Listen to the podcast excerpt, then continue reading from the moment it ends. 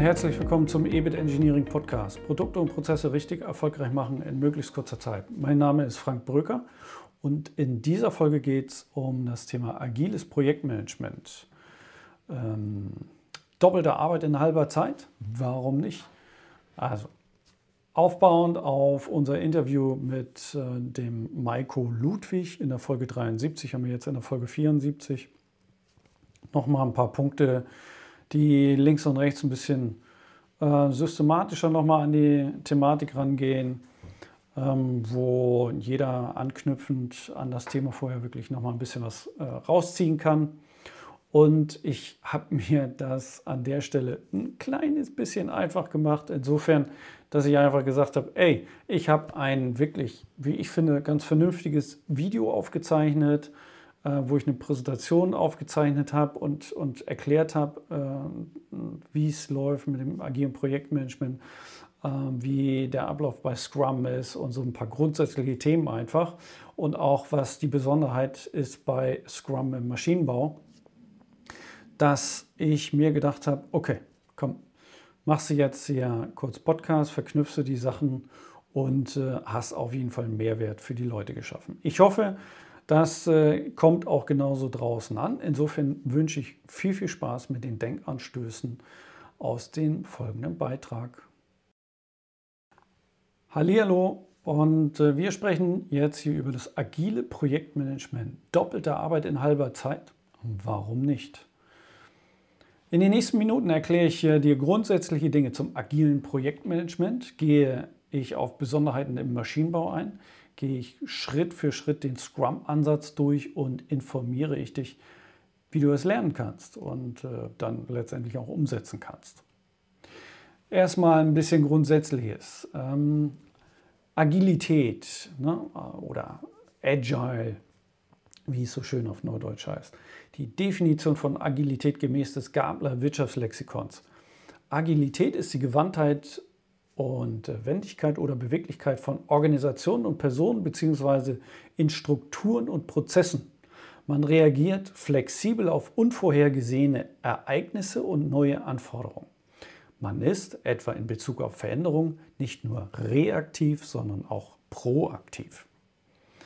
So, ja, was heißt das jetzt? Klar, ähm, wir kennen vielleicht, äh, oder der eine oder andere kennt vielleicht noch so alte Strukturen, alteingefahrene Unternehmen, wo die Prozesse wirklich ähm, sehr, sehr fest äh, gesetzt sind. Und jetzt in der Corona-Pandemie haben bestimmt ganz, ganz viele auch gelernt, was es heißt, ganz schnell Geschäftsmodelle zu verändern, zu drehen etc. Und wenn ich so eingefahrene Prozesse habe, die es gar nicht zulassen, dass ich da was verändere, dann wird es natürlich schwierig. Und da kommt die Agilität ins Spiel. So, und es bedeutet, die Agilität bedeutet für viele Agile Coaches nicht schneller abzuliefern. Also es bedeutet für die nicht schneller zu entwickeln, also Produkte zu entwickeln, sondern es geht mehr um den Kulturwandel.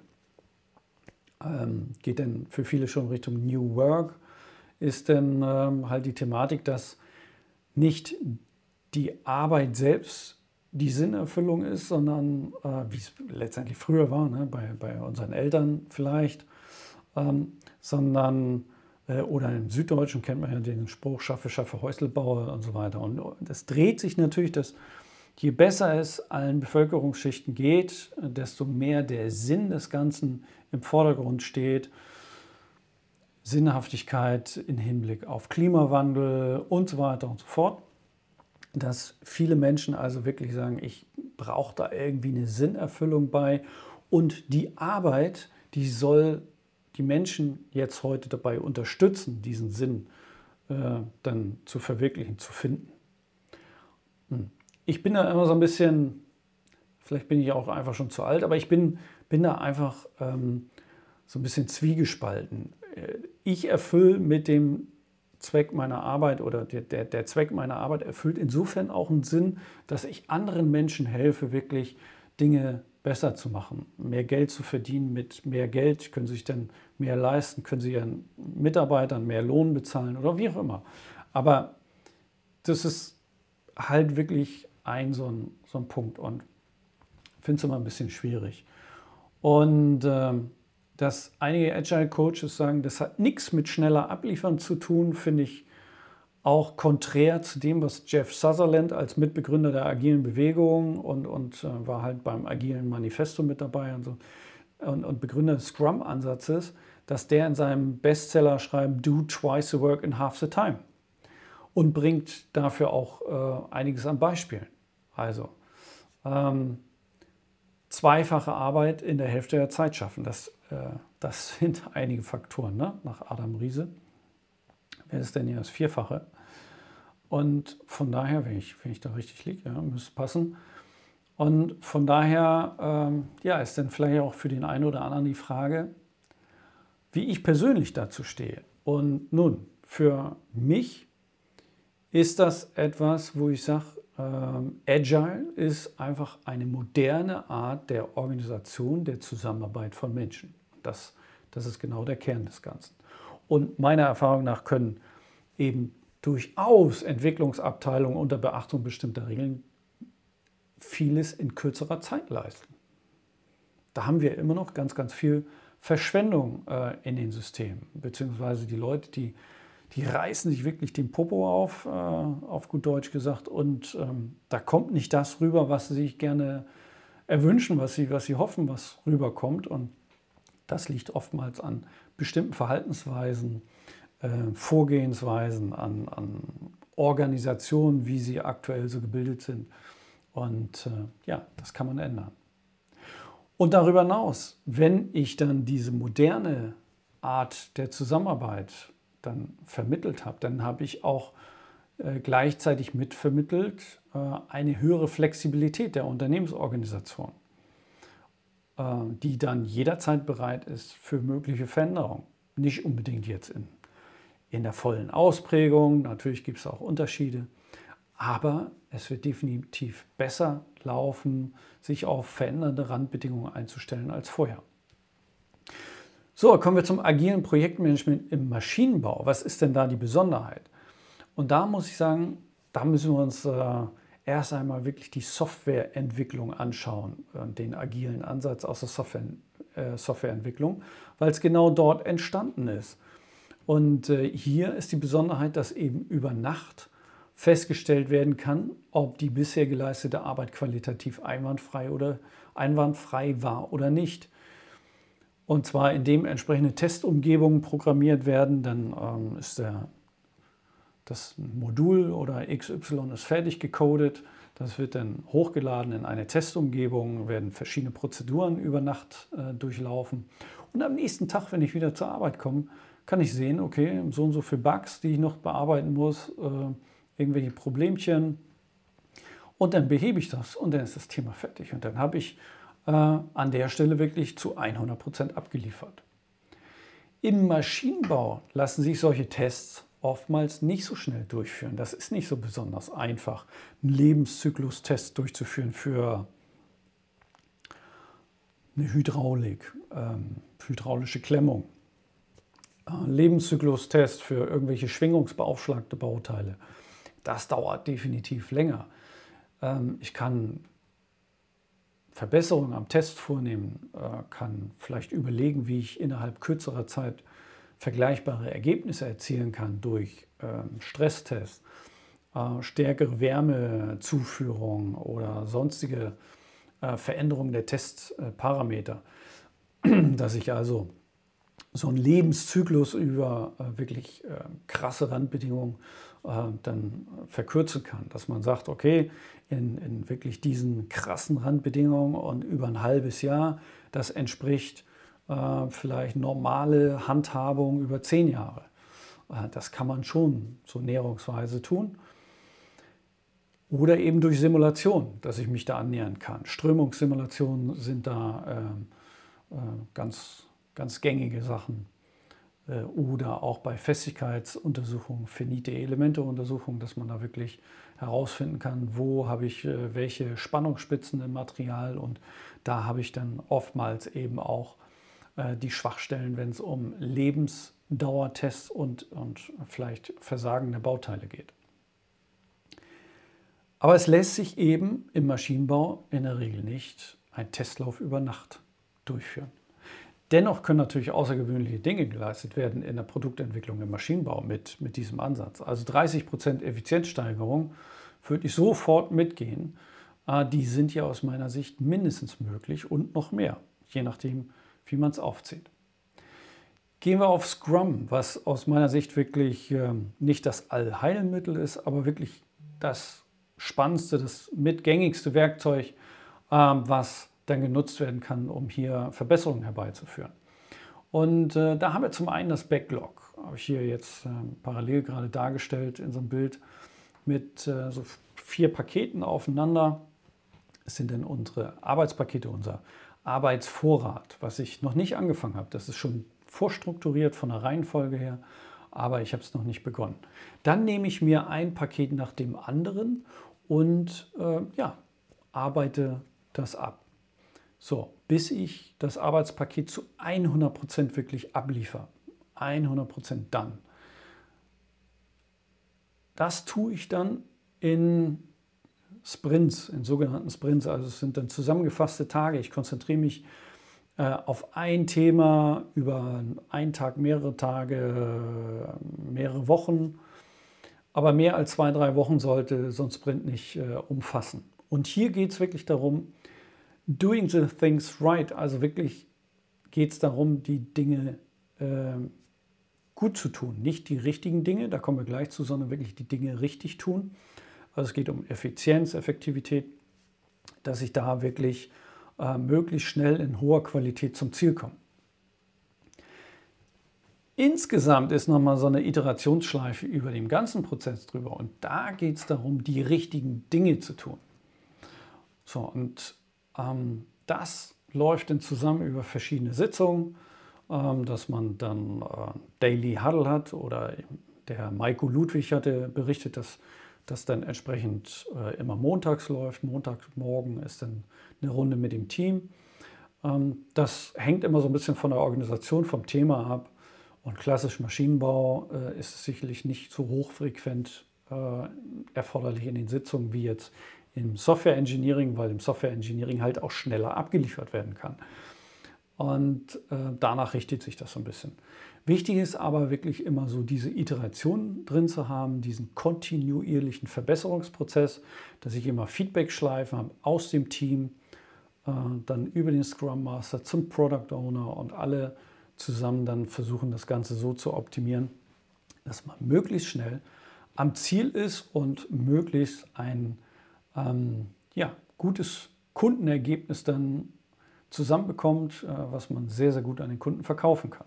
Ein paar Rollen nochmal angesprochen, hatte ich gerade schon genannt. Das ist der Product Owner, das ist vielleicht vergleichbar mit Produktmanager, aber letztendlich ist der Product Owner auch derjenige, der oftmals eine Gewinn- und Verlustverantwortung hat, also eine Ergebnisverantwortung. Das ist ähm, schon ein wichtiger Punkt. Das ist äh, oftmals noch ein bisschen anders als äh, beim klassischen Produktmanager.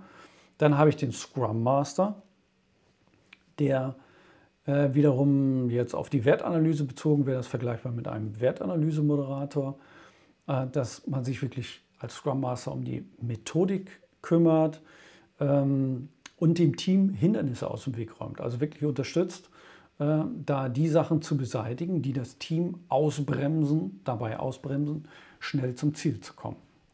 So, dann natürlich auch wieder Abstimmung, die der Scrum Master dann einleitet äh, zwischen Team und Product Owner oder auch Kundentermine dann äh, mit äh, arrangiert äh, und dafür sorgt, dass also wirklich äh, das Team hier bestmöglich unterwegs sein kann. Und das Team selber ist wiederum verantwortlich dafür, dass die Leistung erbracht wird. Ja? Und eben wirklich die bestmögliche Leistung erbracht wird mit dem bestmöglichen Know-how.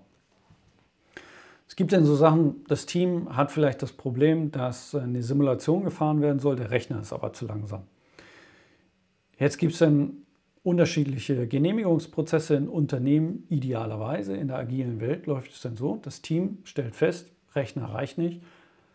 Ich habe ein begrenztes Budget für solche Problemlösungen, also äh, reicht, reicht mein Budget aus? Ja, okay, dann kaufe ich mir einen passenden Rechner und ich kann vernünftig simulieren. Äh, passt das nicht, dann kann das über einen Scrum Master laufen und der kümmert sich darum, dass das passiert. Und gleichzeitig wird der Scrum Master dafür sorgen, dass die Organisation gegebenenfalls angepasst wird, dass eben das Team dann beim nächsten Mal eine begrenzte Verantwortung hat, diese Dinge dann ohne Zutun von irgendwem sonst ähm, selbst lösen kann.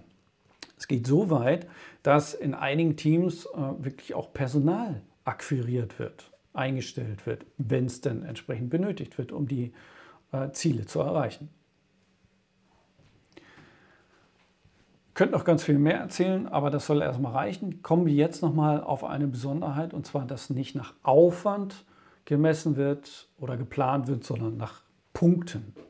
Und hier habe ich dann so eine Punktgrafik äh, dargestellt nach Fibonacci.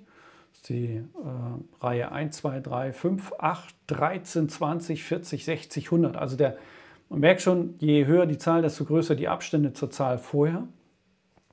Und das soll einfach den Komplexitätsgrad bzw. die Unsicherheit bei, der, bei den Aufgabenpaketen, die jetzt auf einen zukommen, äh, aufgezeigt werden. Äh, wir haben es bildlich unterstützt, 100 halt die, die Rakete, 60 das Flugzeug, 40 Bahn, 20 Lkw, 13 ein Bus, 8 ein Auto, 5 so ein, so ein Vespa-Roller, äh, 3 ein Fahrrad, 2 sind Tretroller und 1 ist ein Skateboard. Und äh, eins ist dann letztendlich null Problemo. Und wichtig ist, dass die Arbeitspakete, die in so einen Sprint reinlaufen, so klar beschrieben sind, was man erreichen will, wie man diese 100% abliefern will, äh, dass der Punktwert oder die Unsicherheit nicht größer sein sollte als 5 oder 8 Punkte vom Gefühl her. So, da ist ein bisschen Trainingseffekt dabei, wie das Team dann äh, verschiedene Arbeitspakete einschätzt. Aber definitiv sollte es einstellig sein von der Punktzahl und dann ist man einigermaßen gut unterwegs, was die, ähm, die Beschreibung der Arbeitspakete anbelangt und auch ganz wichtig die Beschreibung dessen, was dann zu 100 Prozent abgeliefert werden soll. Das Ganze gehe ich hier weiter, dann äh, noch äh, mit so entweder an der Wand, so ganz typisch mit Flipchart, äh, Quatsch hier mit, mit, was wollte ich sagen, mit Post-its, mit diesen gelben Klebezetteln, den typischen, äh, dass man eine Unterscheidung hat, äh, einmal den Aufgabenvorrat, dann nehme ich mir halt Sachen in die Spalte zu erledigen, dann habe ich eine weitere äh, Spalte in Arbeit, dann vielleicht eine Spalte zu überprüfen und dann ganz rechts habe ich dann die Spalte erledigt.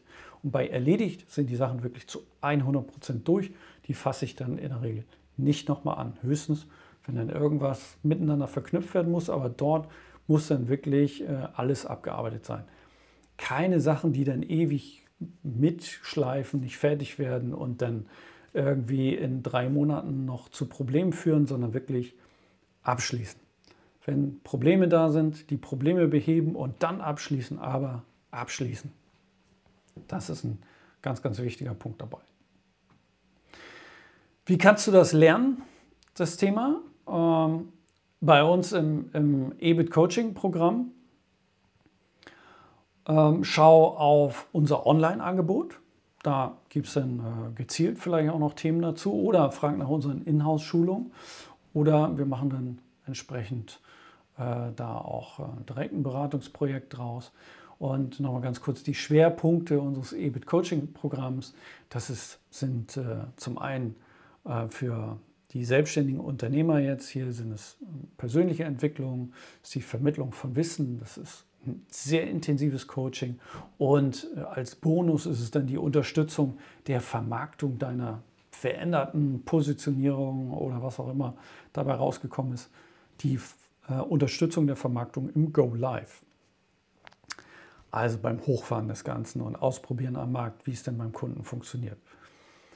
Das alles kriegst du bei uns äh, im Coaching-Programm und bewirb dich am besten jetzt. Kannst auch nochmal äh, ein Video dazu angucken. Geh dann am besten äh, dazu auf ebitcoaching.de äh, www.ebitcoaching.de und Arbeite das durch, melde dich an und erziele mehr Gewinn und werde frei. Freue mich äh, auf unser Gespräch. und bis bald mal. Tschüss. So, das war es auch schon äh, mit den kurzen Ausführungen zum Thema agiles äh, Projektmanagement. Ich hoffe, ich habe nicht zu viel versprochen hier für diese Podcast-Folge 74. Ich denke wieder ein paar äh, an, äh, hier, na, Denkanstöße. Mir fehlte das Wort, sind wieder ein paar Denkanstöße jetzt für alle dabei und wünsche allen da draußen wie immer alles Gute, noch viele spannende Projekte und ähm, ja, immer schön gesund bleiben. Ne? Also. Tschüss.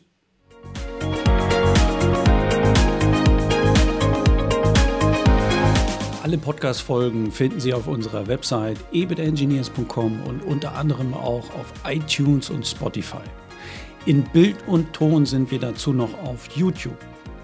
Ich würde mich über eine Bewertung und auch Kommentare freuen und wenn Sie das Gefühl haben, dass wir uns mal persönlich unterhalten sollten, dann gehen Sie gleich noch auf ebitengineering.com und legen Sie im Kalender ganz einfach den passenden Zeitpunkt fest.